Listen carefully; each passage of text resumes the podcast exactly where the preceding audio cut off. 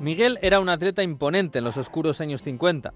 Había estudiado para ingeniero agrónomo en Pamplona, pero su verdadera pasión era el deporte. Podía permitirse perder el tiempo con ello porque los de la cuadra Salcedo no eran una familia más. Eran parientes de los marqueses de los Castillejos y una familia bien conocida en la parte guapa de Madrid.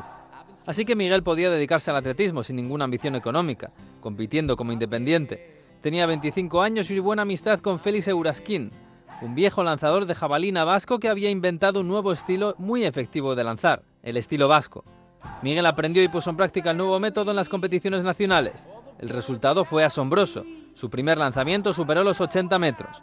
En unas semanas batió ampliamente el récord del mundo y superó la barrera de los 100 metros. La marca estuvo vigente poco más de un año porque la Federación Internacional decidió prohibir la técnica por considerarla peligrosa para los no iniciados. Anuló el récord de Miguel aunque le dio una plaza en los Juegos Olímpicos de Roma de 1960. Era la primera vez que Miguel de la Cuadra Salcedo rozaba la fama mundial, pero a su vida aventurera le quedaba casi todo. En 1969 se marchó al Amazonas y empezó a colaborar con Televisión Española. Bajó desde Iquitos en canoa junto a su mujer y la selva le cambió la vida. Se convirtió en reportero de guerra y viajó por África y América Latina con su bigote y su corpachón metiéndose en líos. Entrevistó a Salvador Allende y al Dalai Lama. Fue condenado a muerte en el Congo por grabar el fusilamiento de 300 personas, aunque España intervino y salió de la cárcel.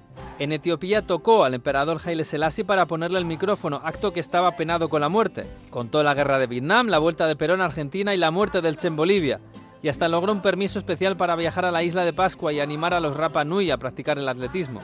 Pero los niños de los 80, 90 y 2000 conocimos a Miguel de la Cuadra Salcedo por la Ruta Quetzal, un programa de intercambio entre más de un centenar de países para hacer rutas de interés histórico y medioambiental por la América precolombina.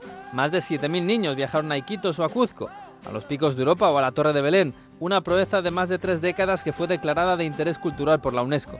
Miguel murió el 20 de mayo de 2016, exactamente el mismo día que su admirado Cristóbal Colón, pero 510 años después. Dejó detrás un legado cultural inmenso, desde el premio en el Festival de Cannes por su cinta La muerte del Che Guevara hasta la cruz de la Orden del 2 de mayo.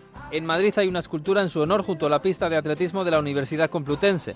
Acérquense, este fin de semana se corre para recordarlo, el recuerdo a un hombre extraordinario al que no le dejaron ser campeón del mundo de lanzamiento de jabalina.